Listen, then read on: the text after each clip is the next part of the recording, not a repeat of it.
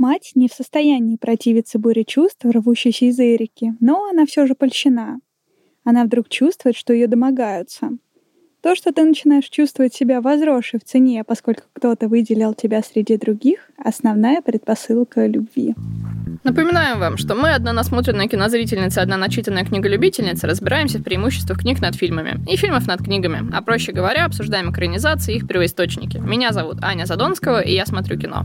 Меня зовут Ира Торова, и я читаю книги. Всем привет! Сегодня мы поговорим о книге, до которой я очень давно мечтала уже добраться в нашем подкасте. Это роман пианистка австрийки и нобелевской лауреатки Эльфриды Еленик и его одноименная экранизация от Михаила Ханеки, которая была отмечена тоже несколькими наградами на Канском кинофестивале. И это обе выдающиеся работы, поэтому мне очень хотелось обсудить и то, и другое. Итак, книга расскажет нам об Эрике, 34-летней преподавательнице музыки, которая замкнуто живет со своей матерью, у нее нет ни друзей, ни мужа, ни любовника, но все, естественно, изменится, когда ей начнет оказывать знаки внимания ее молодой перспективный ученик. В фильме все так, кроме, наверное, того, что ей, наверное, все-таки за 40. Да, согласна. Вот это единственная поправка, которую я могу тебе добавить. Это сильно бросается в глаза. Ну, слушай, ну когда это бросается тебе в глаза на Изабель Юпер, тебе в целом без разницы. Да, согласна. Этот роман написала австрийка Эльфрида Еленик, выдающаяся, отмеченная Нобелевской премией по литературе и считающаяся одной из определяющих авторов 80-х, 90-х годов из числа тех, которые писали на немецком. Хотя она начинала свою карьеру как музыкантка, она все-таки с этого пути свернула. Сначала начала писать стихи, тоже, кстати, признанные и печатаемые, потом перешла к эссе и к прозе, и свой первый роман, который ее прославил, который называется «Любовницы», она выпустила в 75 году. В 83-м уже последовал прогремевший роман «Пианистка», но все-таки по-настоящему она открылась миру после экранизации этого романа почти 20 годами позднее. В России, например, ее работы как раз только после этого нормально перевели и издали. В 2000-х она получила свою Нобелевку, и это как бы все здорово, но на самом деле, что нам нужно знать на самом деле для анализа пианистки, это то, что это частично автобиографический роман. У Еленек ровно так же была властная строгая мать, душевно больной отец, и были нервные срывы на фоне того, что она училась в Венской консерватории, это нам очень много напоминает. И, наверное, именно этому всему пианистка обязана, конечно, такой болезненностью и пронзительностью, и, наверное, именно благодаря этому этот роман настолько получил большое признание. Но я, к своему стыду, еще очень мало всего посмотрела у Ханеки, поэтому буду так э, расскажу в целом достаточно википедичного про него, потому что сама только-только вот познакомилась с ним. Он родился в 1942 году в Германии, однако вырос в Австрии. Начинал он как телевизионный режиссер, посвятив этому занятию аж 20 лет жизни, но при этом я не совсем понимаю, как это увязывается с тем, что, по его мнению, телевидение не настоящее искусство, так как его структура такая, знаешь, она слишком конкретная, даже если какой-нибудь телефильм классный и серьезный, она все равно будет слишком разжевана и скучна, по его мнению. Вот мне интересно, что же он тогда 20 лет, блин, этим занимался. Двуличный режиссер. Двуличный, да. Последние годы он снимает во Франции, потому что там проще найти финансирование. И мне кажется, что в фильме Ханнеки это то, что у нас рядовой зритель назовет артхаусом, потому что он очень очень-очень много отдает на откуп зрителю. Я вот по, по, по одной пианистке могу сказать, что я прям представляю все остальные его фильмы, мне очень хочется их посмотреть. Mm-hmm.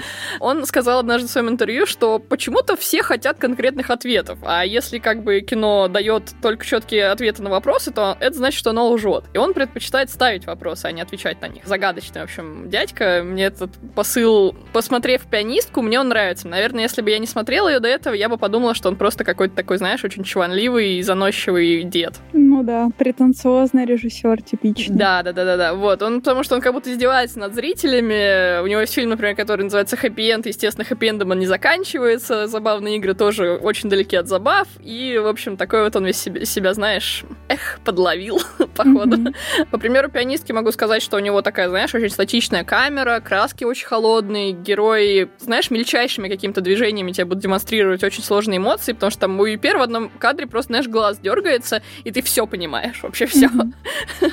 вот. И, конечно, его фильмы славятся насилием, чем пианистка, естественно, наверное, на первом месте стоит. Ну, не знаю, для кого как, наверное. Все-таки я так поняла, что остальные тоже достаточно наполнены насилием. И я читала, что пощечина — это вообще его фирменный жест. То есть, как у Веса Андерсона симметрия, так у Хеннеки будет пощечина. Mm-hmm. Они постоянно друг друга по лицу лопят, и это, знаешь, такая очень законченный жест, как точка всегда в повествовании. Его очень за это насилие очень много критиковали, и э, несмотря на то, что он выиграл тогда три ветви в Каннах с пианисткой, и там, естественно, люди покидали зал, вот это все, и по поводу забавных игр то же самое было. Но, как по мне, насилие в его фильмах очень-очень однозначно, потому что, смотря на него, тебе вообще не захочется как бы на него как-то смотреть с подобающим отношением. Я не знаю, как это по-другому назвать. Тебе просто захочется съежиться, закрыться, и, и чтобы тебя не трогали. Поэтому, я думаю, он этим и впечатляет. Ну да, как я уже сказала, я у него почти вообще ничего не смотрела, и я на самом деле очень хотела к э, подкасту наверстать хоть чего-то, но я не успела. Я, как вам известно, готовилась к подкасту, и я вместо того, чтобы смотреть другие фильмы Ханеки, смотрела обзор Вероники Степановой на фильм «Пианистка». Я знала, я еще хотела тебе прислать этот обзор и сказать, Аня, ну вот это то, что ты обязана посмотреть. Да, я, это первое, что я посмотрела. И на самом деле не пожалела, но, конечно, я на всякий случай снова сделаю дисклеймер, что мы смотрим Веронику Степанову иронично, чтобы вы не думали, что мы прям совсем отбитые женщины. Да, то иногда люди спрашивают. Вы на полном серьезе смотрите Веронику Степанову? Конечно. Как кинокритика и психологиню. Да, да. Вот, но, в общем, увиденное в пианистке мне очень подкрепило интерес к нему. То есть, естественно, я до этого слышала это имя как одного такого из мастодонтов, и, ну, явно когда-нибудь стоило бы до него добраться, но вот увиденное меня прям заставило его позиции повысить в моем бэклоге, поэтому я могу сказать только, что фильм мощный, он такой очень перфекционистский, хлесткий, жуткий. Знаешь, вот мне кажется, что такие фильмы можно сравнить с пазлом, то есть тебе всегда кажется, что какого-то кусочка прям с самого начала не хватает, ты его прям всегда судорожно ищешь, а вот у Ханеки ты находишь что-то совсем иное в конце. Ну, кого-то из зрителей это может отпугнуть, но вот конкретно у него мне это понравилось. Хотя я обычно как раз из тех людей, которых, когда их хлопают по носу, мне, мне обычно это не нравится.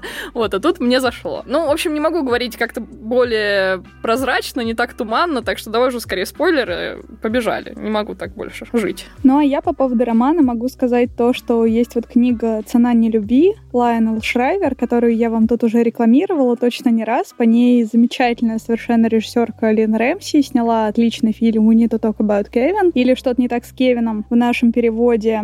Это история о том, как на ребенка может повлиять тотальная нелюбовь родителей. И вот я бы назвала пианистку ценой любви. У меня в голове эти две истории очень созвучны, хотя они во многом как раз друг другу противоречат. И несмотря на, как мне показалось, немножко дуболомный перевод, у Ельник потрясающее совершенно чувство слога, потому что она может бесшовно совершенно вести повествование, переходя от одного персонажа к другому, так, чтобы тебе казалось, что это как будто бы повествование от первого лица, но на самом деле потом ты немножко отстраняешься и понимаешь, что нет, весь роман ведется от третьего лица, и мы вместе с писательницей следим за этими персонажами со стороны, но сама книга представляет собой настолько сплошной поток сознания сумасшедшего героя, что это оказывает какое-то совершенно потрясающее чувство сопричастности со всеми героями. То есть эта книга точно для всех, она действительно очень жестокая, очень развратная, и это то, что в основном рецензентам как раз не нравится. Но мне кажется, что стоит ознакомиться в первую очередь тем, кому понравился фильм и кто чего-то недопонял в нем. Возможно, в книге вы найдете как раз ответы на свои вопросы, потому что книга максимально погружает именно во внутренний мир героев и дает разобраться в их мотивациях. Вот, поэтому, если вам понравился фильм, то я бы скорее рекомендовала бы попробовать почитать книгу тоже. Мне понравилось, что ты упомянула что-то не так с Кевином, потому что я считаю, что это идеальное место, чтобы напомнить нашим уважаемым слушателям, что они могут написать нам в комментариях, и если мы узнаем, что они хотят этот фильм, то мы его тоже разберем обязательно. Да. Потому что мы уже давно хотим. Здесь мы, как обычно, ненадолго прервем наше повествование. Напомним вам, что наш подкаст вы можете найти на всех доступных площадках. Это Яндекс Музыка, это Кастбокс, это ВКонтакте, это Apple Podcasts. Пожалуйста, подписывайтесь на нас и ставьте лайки звездочки, оставляйте обязательно комментарии, отзывы. Мы все это читаем, это очень помогает нам развиваться исправлять какие-то свои косяки, ошибки, ну и вообще подчерпывать у вас какие-то идеи для нашего подкаста в том числе. Ну или просто радоваться, потому что очень приятно получать любые практически комментарии на самом деле, даже плохие.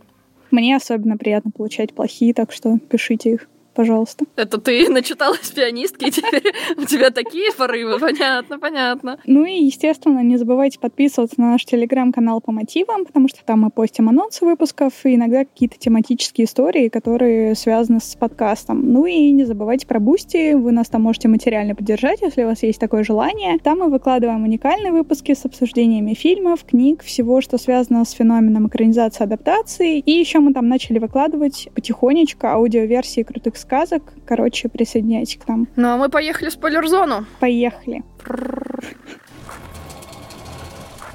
Я очень сразу хочу начать с параллелей, потому что мне пришло на ум так много всего, с чем можно сравнить пианистку. Когда я читала, они прям выпрыгивали на меня буквально отовсюду, вот эти вот все отсылки, какие-то схожести. Во-первых, мне кажется, что очень мощно вдохновила пианистка Ароновски на создание его персонажа Нины из Черного лебедя и вообще на создание этой истории, потому что очень много деталей, те же отсутствующие замки на дверях у дочери, вот эта обсессивная забота ее матери и вообще отношение матери к 30-летней дочери как маленькому ребенку, это все просто один в один. Во-вторых, книга с самого начала совершенно тошнотворная, это как раз то, что обычно отпугивает от нее людей, но нужно понимать, что это сделано намеренно. Это мне очень напомнило то, как пишет Золя, когда он хочет. И, наверное, еще напомнило сильно парфюмера Патрика Зюскинда, который точно так же обличал как бы от лица парфюмера вот этот физический смрад людей и душевный смрад людей тоже. Здесь это очень-очень похоже.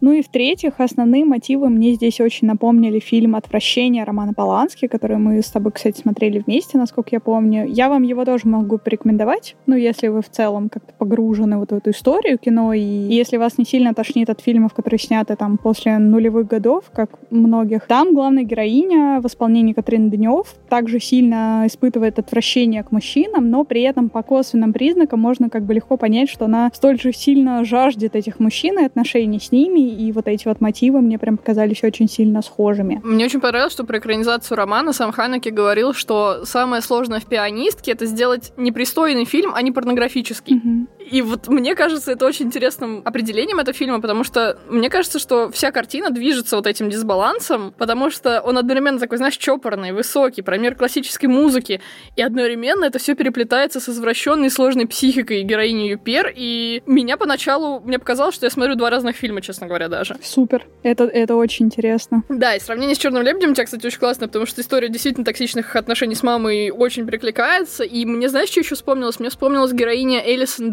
Джейни из «Тони против всех», потому что тоже такая мама, которая давила на дочь за искусство, вот это вот все. Там у них менее токсичные, конечно, отношения, в том плане, что Тони очень быстро от них как бы выскочила из них. Да. Вот, а здесь все-таки это прям тебя надушит очень сильно. Ну, я бы сказала, что Тоня — это история о том, когда амбициозный ребенок растет у амбициозной матери. То есть все-таки да, Тоня да, добилась да, да, многого, да. да, не благодаря, ну, в том числе, конечно, благодаря своей матери, тому, что она так сильно на нее давила. А, но история Эрики это скорее история о том, когда ребенку нафиг все это не сдалось, а мать его пушит, пушит уже совсем прям до изнеможения, просто на него насела. А ребенок даже не знает, что ему хочется, поэтому он просто поддается и всю да, жизнь живет несчастный. Да. К сожалению, реальные истории такие тоже есть. Мне очень нравится, что это не все, чем вообще ограничивается персонаж Эрики. Она очень сложный персонаж. Она не просто как бы подчинена матери, она скорее убедила себя в том, что на самом-то деле она поступает только так, как она сама хочет, и по какому счастливому стечению обстоятельств ее желания удивительным образом совпадают с желаниями ее матери, которые она вбила ей годами совместных бесед и всяких поучений. И в книге мы как раз увидим мир таким, каким его Эрика видит. Почему он такой отвратительный? Потому что это именно то, в каких красках он предстает для нее. Он абсолютно отвратительный. Он вызывает у нее отвращение. Он кажется ей абсолютно бессмысленным. И в итоге единственная отрада ходить не столь же бесчувственных и холодных людей, как она, и пробовать над ними издеваться или их высмеивать, или просто даже причинять боль окружающим. Например, там есть несколько эпизодов. Один из них, где она едет в переполненных автобусах и трамваях, оттаптывает людям ноги, специально причиняет им боль или специально едет в самый час пик с каким-нибудь музыкальным инструментом за спиной, чтобы намеренно задевать людей, пачкать им одежду, портить им настроение. И она от всего этого получает огромное удовольствие. Потому что ей нужно не просто навредить, а ей как будто бы все время нужно, чтобы ее заметили. Кроме вот этого эпизода, например, в трамвае, мне очень нравится один из финальных эпизодов, где она, устав от того, что ее никто не замечает и никого она не интересует, она надевает платье, причем платье экстремально не идущее ей, оно ей уже мало, оно давно вышло из моды, оно смотрится на ней, ну, смешно и нелепо. И в конце она надевает это платье и идет в город в нем. И люди как-то на нее так косо смотрят, оборачиваются некоторые ей вслед, э, ну, явно думая, что это какая-то полусумасшедшая женщина. И она идет, и она наконец-то чувствует, как будто ее замечают вся вот эта вредность, все желание причинять людям боль и неудобства, они как будто, ну, как крик такой, знаешь, типа, посмотрите на меня, я здесь тоже, обратите на меня хоть кто-то внимание. Это очень сложный образ. То, что я сказала, это, наверное, только 5% вообще всего, что у этой героини в душе происходит. И в первую очередь это очень сложный образ для режиссера и для актрисы, естественно, которая вынуждена этот образ разобрать вот на эти составляющие части и дать нам понять, его, то есть как-то попробовать его передать своей актерской игрой. Если честно, мне кажется, это просто невероятно сложная задача вот в этом случае. И поэтому мне очень интересно послушать, что ты в итоге для себя поняла из кино об этой героине. Интересно сразу отметить, что все сцены, которые ты упомянула, не присутствуют в фильме. То есть все вот эти маленькие такие детальки, наверное, были вырезаны, но при этом я считаю, что Юпер сделала какой-то, блин, титанический труд, потому что, как я уже упомянула, она вот может одним, даже не то, что у нее дергался глаз, а знаешь, вот она просто как будто так чуть-чуть прищурилась, и ты понимаешь все вот от этого вот прищура в этот момент. Одним глазом она так чуть-чуть дернула, и ты все понимаешь о том, что у нее сейчас на самом деле внутри. Она постоянно внешне кажется просто какой-то каменный глыбой, она как будто бы не показывает никаких эмоций, но на самом деле она их показывает, и я не понимаю, как она это сделала. У меня вообще сложилось впечатление, что вот эта ее героиня Эрика, она никак не может понять, что она на самом деле хочет. Мне фильм про нее так рассказал. Она как будто бы даже не знает, что можно сепарироваться от матери. То есть у нее нет этого желания, как будто бы. Она не понимает, что это доступная опция. А ее мама, она такой паразит, который сосет из нее соки, управляет ей, манипулирует в угоду каким-то своим желанием. Мне кажется, у нее даже нет какой-то мотивации попробовать что-то поменять. Mm-hmm. Она просто плывет по этой рутине, выплескивая какое-то вот напряжение, которое она как будто бы сама не может сформулировать. То она на учеников это выплескивает. Она там в основном, мне кажется, свою нереализованность как пианистки выплескивать. Потому что, несмотря на то, что фильм у нас в переводе называется «Пианистка», он на самом деле же пиано-тичер, mm. пиано-учительница, а не знаменитая пианистка. Мне кажется, там очень большой комок в этом заложен, но в фильме я бы не сказала, что этому прям очень большое внимание уделяется. Но я считала этот момент. А появление Вольтера вообще, мне кажется, первый раз заставило ее что-то почувствовать, кроме скуки раздражения. Она по инерции на него все еще крысится и делает вид, что он вообще ее ужасно бесит. Но на самом деле он ее интригует, потому что это какой-то глоток свежего воздуха для нее. В общем, да, очень сложная героиня. Мои вообще все поздравления Юпер. Я хочу просто... Я до этого ее боготворила, а теперь хочу вообще ее на пьедестал поставить куда-то. Мне как раз во время прочтения поначалу показалось, что это как раз будет история о сепарации ребенка от матери. И там первая попытка сепарации Эрики как раз начинается с вечера музыкального концерта, когда ученик уже напрямую ей пытается оказывать внимание, приходит на этот концерт, дарит ей цветы и просит разрешения ее проводить до трамвая. И так как, естественно, мать Эрики там, потому что мать Эрики всегда где-то там, она позволяет в итоге студенту с собой рядом идти, и она чувствует себя ужасно. Потому что мать как-то сзади плетется, это все очень странно, непривычно и как-то неприятно даже. И этот парень идет с ней болтать, пытается о чем-то и как-то к ней клеится, как будто более так по-небратски, чем вообще это принято между учеником и учителем. И одновременно это ей все так приятно, потому что как будто бы она наконец-то может делать хоть что-то, что ей захотелось самой. В романе Эрика действительно боится мужчин. Она в каждом знаке внимания, в каждом жесте все время видит угрозу. Именно то, почему я сравнила ее героиню с героиней Катрины Денев в «Отвращении». Даже когда ей просто предлагают там помощь в надевании пальто, она как будто все время думает, что они хотят от меня чего-то другого. В ее понимании они хотят все воспользоваться ей, хотят бросить, потому что такое уже бывало. Отношения с мужчинами у Эрики уже были, и они все заканчивались ужасно. И здесь получается как будто двойная такая травма на наложилось, и все это сложилось в какой-то ужасный уроборос. То есть мужчины перестают звонить, не хотят ей никакой любви дарить, а единственное, кто может дарить любовь, это мать. И, соответственно, Эрика просто сомкнулась вокруг матери, как вокруг своего единственного источника любви. И эту позицию мать, естественно, всячески подогревает. И в итоге наша героиня живет в таком очень черно-белом мире, все время противопоставляются вот эта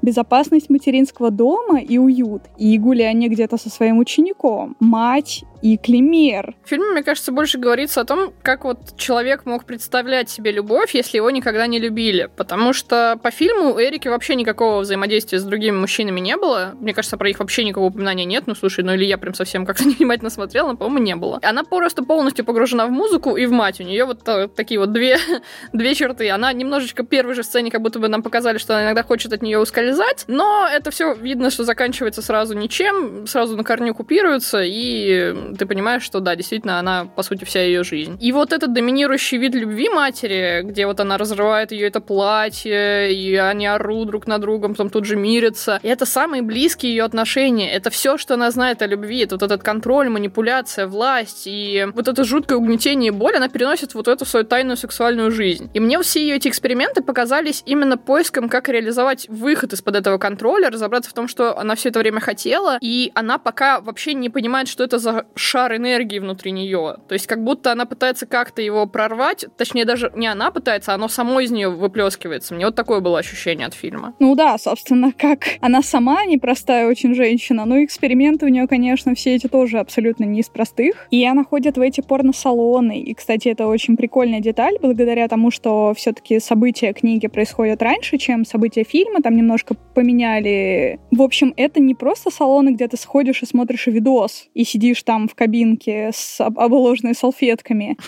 И это салон, где живая женщина сидит на постаменте таком крутящемся, а вокруг этих крутящихся штук расположены кабинки с окошками. И ты, когда платишь за это, то ты заходишь в кабинку, и ты видишь вот этот постамент, на котором женщина танцует, там лежит или делает что-то еще, и она вот так вот медленно мимо тебя как бы проносится к другим кабинкам. И так вот ты проводишь эти несколько минут в ожидании, когда она наконец опять проедет мимо тебя. Это очень интересно. Блин, ну это не так интересно, на мой взгляд. Не, мне кажется, это очень интересно. Я имею в виду деталь классная, действительно прикольная, но я не представляю себе, какое в этом удовольствие вообще. В фильме, в фильме, конечно, там прям жестко напорно смотрит, и тебе прям на весь экран его показывают. Это, наверное, было мое первое прям большое удивление, потому что, мне кажется, с этого начали э, фильм. То есть до этого не было никаких пока сцен таких. Mm-hmm. Это было первое ее открытие вообще, что она что-то такое делает, а я ничего не читала о фильме, я решила полностью туда прийти голой, так сказать. Меня вот прям постоянно удивляло. Мне каждая какая-то новая сцена и деталь для меня была какой-то новой деталью, которая сделала фильм абсолютно другим. И это очень интересно было смотреть. Ну, естественно, в кинотеатре она тоже ходит. Чтобы вообще просто попытаться понять, зачем люди все это друг с другом проделывают. Мне показалось, что как раз она не какой-то похотью движима, она просто хочет проникнуть в эту тайну. Когда она раздевается, например, смотрит на себя в зеркало, да, и режет себя или там еще каким-то образом над собой измывается, она там тоже эту тайну ищет и тоже не может найти. Потому что действительно единственные взаимоотношения, которые ей понятны, это боль и унижение. И поэтому она, например, в книге отдает предпочтение не такому софт-порн, знаешь, более дорогому, который она как раз смотрит в кино, а такой более простецкой, такой дешевой порнографии, где как бы актеры поменьше стараются, эстетики там тоже практически нет, но зато само вот это действие, оно более жестокое, оно более выпуклое, ей как бы это все проще распробовать именно в такой подаче, потому что полутонов она не понимает. В романе она, в принципе, не особенно-то получает удовлетворение от всех этих походов. Ну, я думаю, что в фильме это достаточно хорошо тоже передано, что он там никак себя не трогает там и так далее. Но в фильме это, это айконик сцена, mm-hmm. где она сидит и нюхает эту салфетку и с таким же каменным лицом смотрит на этот экран, и ты такой... Это очень классно тоже выглядит, да. Это очень необычно, и это то, чего мы действительно ни как читатели, ни как зрители особенно никогда такого не видели. Мы не видели такую героиню, особенно, опять же, женщину, тем более такую вот бесчувственную, холодную, да, наши стереотипные уже такие образы на подкорке, они как будто противоречат вообще всему, что происходит в этой истории, и мне кажется, что именно поэтому в том числе эта история так многих возмущает и раздражает, и люди не понимают, как такая героиня вообще могла бы существовать она совершенно сумасшедшая, ну тогда она совершенно сумасшедшая. И у всего этого, тем не менее, есть смысл. И мне кажется, что она вообще смотрит на все вот эти парочки в кустах, когда подглядывает, она не как Пипин Том на них смотрит. Она смотрит, как ученый с микроскопом сидит в кустах со своим биноклем с ночным видением и рассматривает их как насекомых. Но мне казалось, что в фильме она что-то среднее между ученым и извращенцем. Мы не убираем извращенца из уравнения этого, потому что все эти опыты как будто бы это о том, как реализовать свой потенциал, который она пока не открыла. То есть все-таки там есть желание удовлетворения, поэтому я бы не уходила так далеко от извращения. Моменты, которые были показаны в фильме, она это удовольствие ну, не может получить, потому что и лезвие какое-то недостаточно острое, порно что-то не помогает, все постоянно что-то не так, потому что вот она вся такая из себя особенная. У нее диссонанс, короче, идет, она не может себе позволить полностью туда проникнуть, потому что она вся из себя такая чопорная и закрытая. Но она очень этим исследованием увлечена и просто пока не нашла свой кайф, мне кажется. Мне кажется, что парадокс вот этой совершенно каменной, бесчувственной героини в том, что она хочет, естественно, получить какую-то любовь, и внимание, но она взамен-то ничего не может никому из своих партнеров дать. Она может дать только имитацию любви, потому что она сама к ним ничего особенно не чувствует. Это достаточно четко проговаривается в романе. Непонятно, чувствует ли она что-то к своей матери, кроме вот этой почти физической связи между ними, которая, естественно, все время натягивается, когда Эрика пытается хотя бы шаг в сторону сделать. И в итоге, если честно, меня поразила эта сцена, где вот эта почти физическая связь, по моему мнению, выльется, ну, в то, что Эрика практически практически попытается изнасиловать свою мать. Да, это очень странная сцена. И самый большой парадокс в том, что в романе даже это все еще ничего у нее не вызовет внутри. В фильме, кстати, да, я, честно говоря, я в этот момент смотрела не на Эрику, а на мать. Актриса там, конечно, тоже абсолютно магическая. Я смотрела, естественно, в оригинале, потому что я эстетствующая мразь. Вот, не понимаю французский.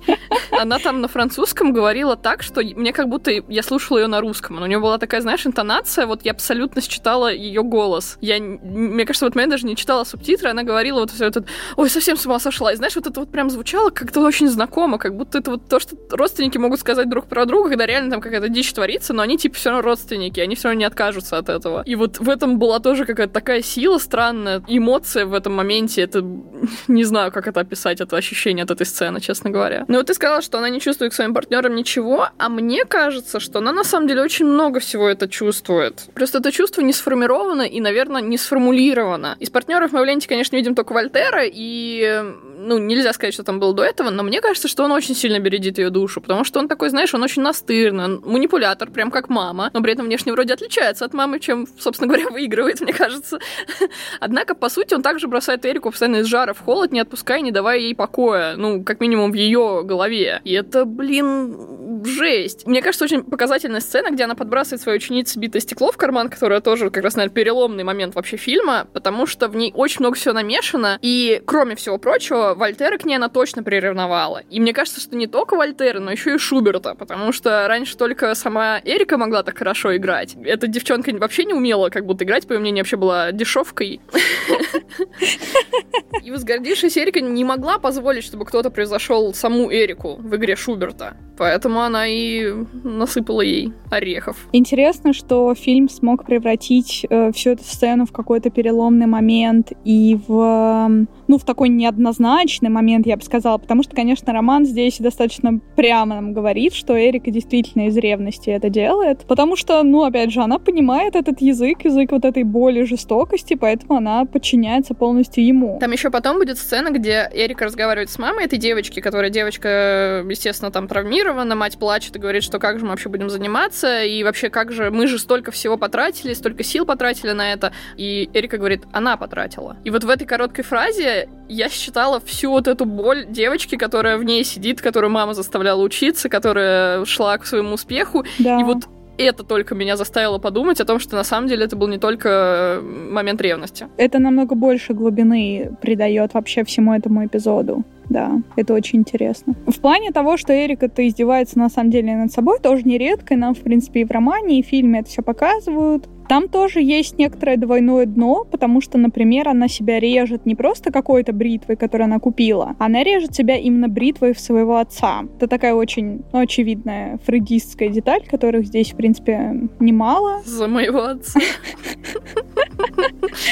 Э, ну, собственно, да. И вообще есть э, во всей истории некоторый такой момент про битву поколений, как мне показалось, потому что у нас есть Климер, э, представитель совсем молодого поколения, он молодой, там, 18-20-летний студент. У нас есть Эрика, который уже четвертый десяток, да, она как бы следующее поколение. И у нас есть мать Эрики, которая еще более старое поколение. И все они одновременно друг друга много за что ненавидят, в том числе старые ненавидят молодых за их молодость, а молодые ненавидят старых за их старость. И здесь это такой очень важный элемент в романе, потому что одно из самых э, распространенных оскорблений, которыми будет оперировать Вольтер в сторону Эрики, это то, что она старая то, что она уже увядает, то, что ее жизнь практически уже закончена, хотя на самом деле это очень парадоксально в романе, потому что ей 34 года, она совершенно молодая еще женщина. Но это все на нее очень сильно давит. И вот они как бы ненавидят друг друга, одновременно друг другу завидуют все и любят друг друга тоже как-то по-своему. Это тоже такой достаточно интересный э, момент, который можно проследить во всей истории. Так вот, в общем, вот этот садомазохизм Эрики в итоге нас приведет, естественно, к переломной точке в романе, на мой взгляд, как бы самое важное, это письмо, которое она напишет своему ученику. Очень страшное письмо для них обоих, потому что Эрика была вынуждена вывалить весь свой внутренний мир в одном э, клочке бумаги, чего она никогда до этого не делала. А Вольтер будет вынужден все это прочитать. И, естественно, она там в подробностях опишет все эти издевательства, которым она хочет подвергаться. Но вот все-таки в романе меня преследовал этот вопрос, а хочет ли она этого на самом деле? Потому что мне все-таки показалось, что скорее нет. Мне казалось, что она хотела бы, чтобы он отказался все это делать.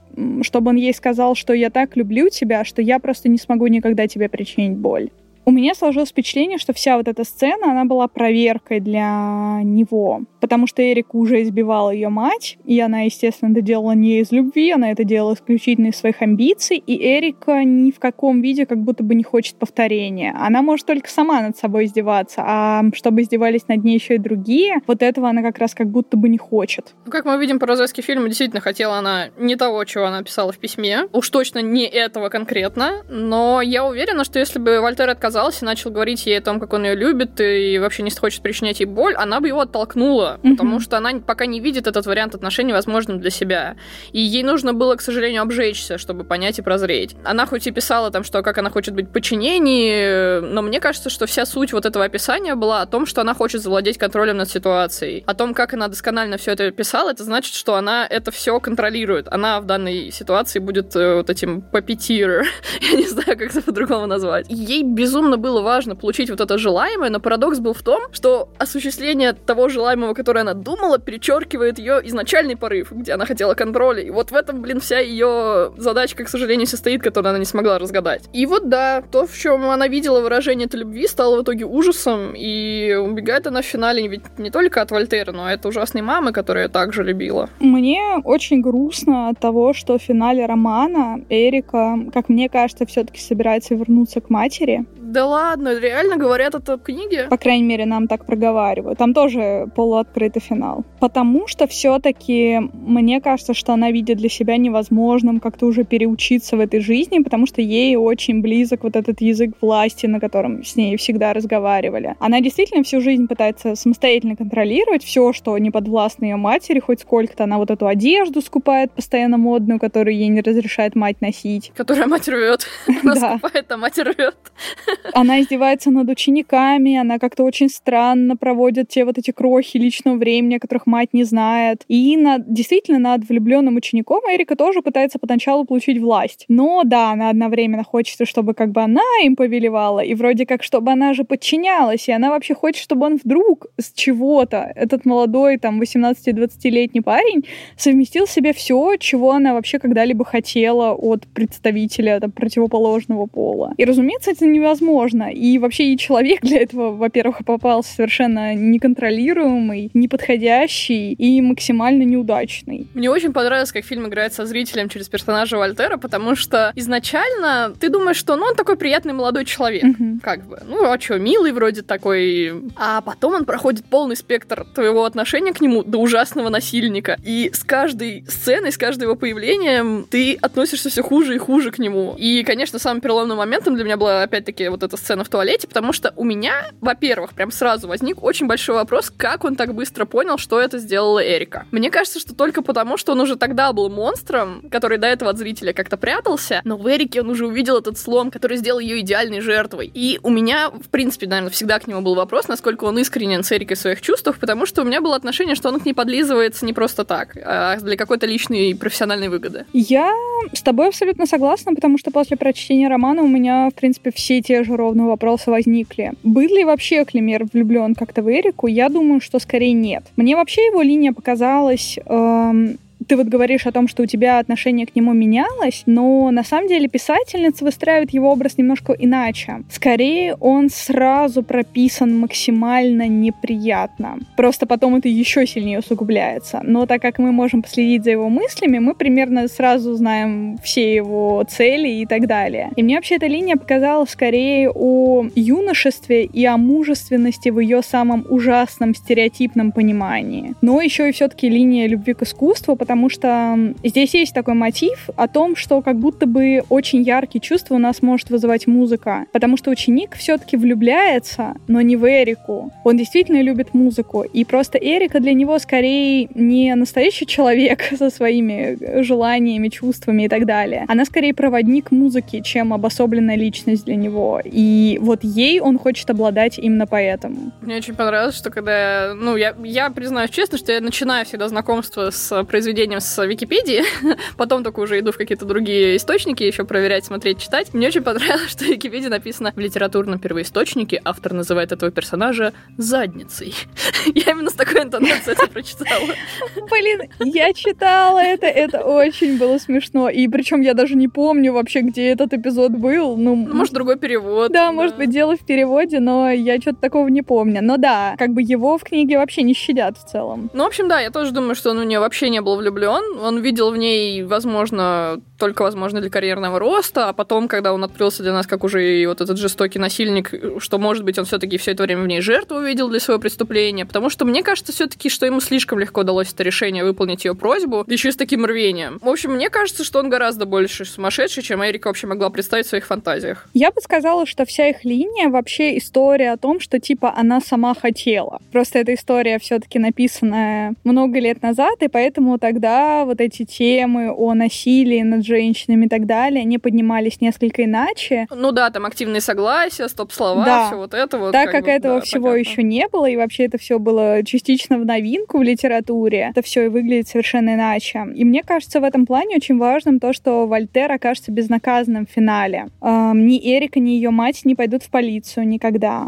Это нам четко скажут. Они никогда никому не расскажут о том, что произошло. И даже нож Эрики, который изначально как бы был нацелен явно в него, он до него не доберется. Она себя порежет, себя ударит и не заденет ничем его, она его отпустит. Я в этом вижу очень мощный феминистический посыл, потому что здесь как будто говорится о том, что то, что в нашем мире позволено мужчине, особенно в те годы, в годы написания, никогда не будет позволено женщине. Мне очень хочется верить, что этот удар ножом был точкой в блужданиях Эрики, потому что, ну, фильм имеет открытый финал, поэтому на нем, как она уходит после него из консерватории, все заканчивается. Мне очень хочется верить, что отказавшись от вот этой мести, наказав себя очень жестоко, она, так скажем, достигла точки дна, она от него оттолкнется, уйдет от этой деспотичной матери, вот от всех этих других манипуляторов и, наконец, начнет жить свою жизнь. Это, конечно, очень амбициозное и очень позитивное, наверное, желание у меня такое финала для нее. Ну, мне очень хочется верить, что она поняла, что если любовь уже не такая, какой она себе представляла, то она стала задумываться, а любила ли ее вообще когда-нибудь мать, а любила ли она свою мать, снимать? Или, может, вообще любила ли она даже музыку? То есть какими-то такими вопросами экзистенциальными она начала задаваться, и мне хочется верить, что она все-таки нашла на них ответ. Но, да, этот момент Ханаки оставляет на зрителя, и каждый из нас, в принципе, волен выбрать свой вариант ее судьбы, и это очень красивое завершение фильма. А ты знаешь о той интерпретации фильма, что она себе ударила не просто там в плечо или в грудь, а что она намеренно ударила так, чтобы, скорее всего, она никогда больше не могла играть? Да, да, я читала про это, что mm-hmm. она ударила в мышцу, которая контролирует э, руку, да.